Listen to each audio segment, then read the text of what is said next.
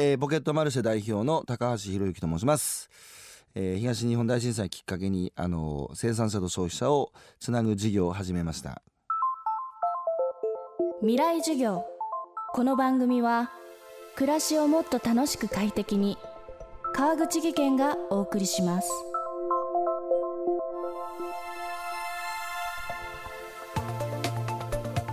未来授業。今週も引き続きこの10年に生まれた東北発のアイディアを映し出し次の10年をみんなで考えるためのプロジェクト ThinkNext10 Years から東北に関わる企業やベンチャーのキーマンたちの声をお届けしています。今日の講師はポケットマルシェ代表高橋博之さんです。東日本大震災10年を前に宮城県から福島県の沿岸部を15日間かけて歩き 505km を踏破。旅を終えた高橋さんは何を感じたのでしょうか？高橋博之さんによる未来授業3時間目。今日のテーマは歩いて感じること。それが10年の総括。でそのみんな311で、ね、人生変わったって人も多いでしょうけど僕もやっぱその一人なんですよ。ほんでやっぱ今やってる授業も食べる通信もポケマルも311がなかったらやってないし。で震災10年で節目っていうのはまあ被災された当事者からしてみるとねその肉親を失った悲しみっていうのは言えることがなくて死ぬまで続くんですよ。だから心の復興っていうのも人それぞれだし。だからただの通過点でしかないですよ10年なんて。だけど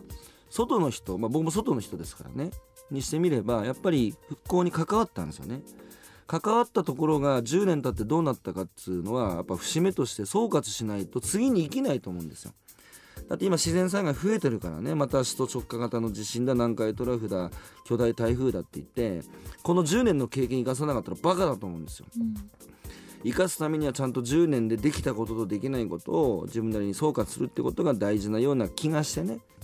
でまあいろんな振り返り方があるんでしょうけど、まあ、僕の場合はその被災地の防潮堤の上を歩くことだったんです。僕はねあれだったんですよ。あの震災後ね僕は当時岩手で県議会議員やってましたけど、県知事選挙に出たんですよ。その理由が防潮堤だったんですよ。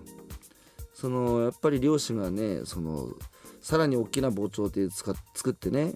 えーその海を制御するみたいなそんなバカなことを言ってんだともう無理だと。想定を必ず超えてくるんだからって。だ海と共に生きるそんなに大きいものいらないっつってる時に、まあ、大きいものを建てるっつう計画になってたんでやっぱそうじゃない社会を作る対案を示したくてやったので、まあ10年経ってねできちゃったのであえてそこの上歩いてやろうと思って。防潮堤の上を。歩きました。もう1.4兆円かかった、えー何百キロ総延長って。やっぱり僕らが今東日本大震災そして気候変動新型コロナウイルスで問われてるのはやっぱり自然と共に生きるってみんなくじで簡単に言うけどどういうことかっていうのを考える最大のきっかけだったと思うんですよ10年前は。だけどやっぱりまたやっぱ自然を支配コントロールするっていうような防災のね典型だと思うんですよ。で時間かかりすぎだからで結局みんな高台に上がってしまってね田んぼしか残ってないようなところにもできてんですよ。何守んだっつう話でいや道路あるから車で通ってる人の命だっつうけど そんなバカな話あるかっつう。いうような滑稽なことも各地にあるわけでだけどこの先ねじゃあどこで地震起きて津波起きるかわからない時に日本列島をコンクリートの壁で囲むのか「進撃の巨人」みたいなねそんなアホなことあるかっつう。なのでやっぱ歩くっていう身体感覚が伴いながら感じるっていうのはやっぱ感じるって大事だと思うんですよ。頭で理解するのと体で感じるのは違って心っていうのは僕は頭じゃなくて体の中にあると思っててその被災者の声だとかもね新聞で読んで頭で理解するのと避難所でねあの一緒に膝つい突き合わせてさ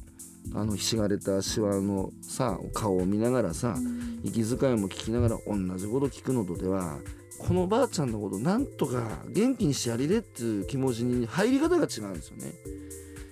イノベーションとかクリエイティビティって今みんな言ってるけどこのスタートは始まりは心で人の声に耳傾けて困ってる人のことを何とかしたいと思うことがクリエイティビティとイノベーションのスタートなんですよ。そうじゃないと頭で考えるイノベーションっていうのはみんなが誰もやったことないことをやってみるとかねそれもイノベーションですよ確かに。だけど今ね日本でこれだけ地方も疲弊してね困ってる人たちたくさんいる時にどこにテクノロジー使うのやっていう使い方使う場所を間違えちゃダメでだから僕はテクノロジーっていうのはあの使う人次第で諸刃の剣になりかねないのでちゃんとその、うん、したところに使うためには心を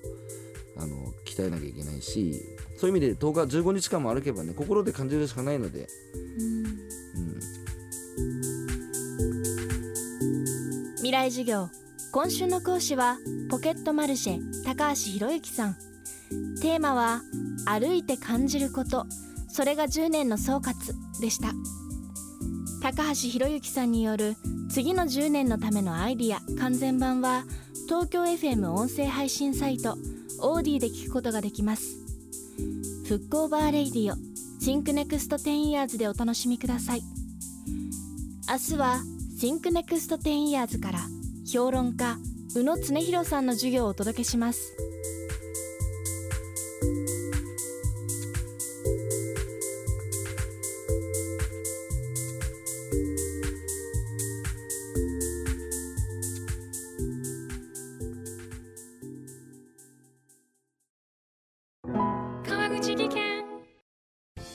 での転落大きな怪我につながるので怖いですよね。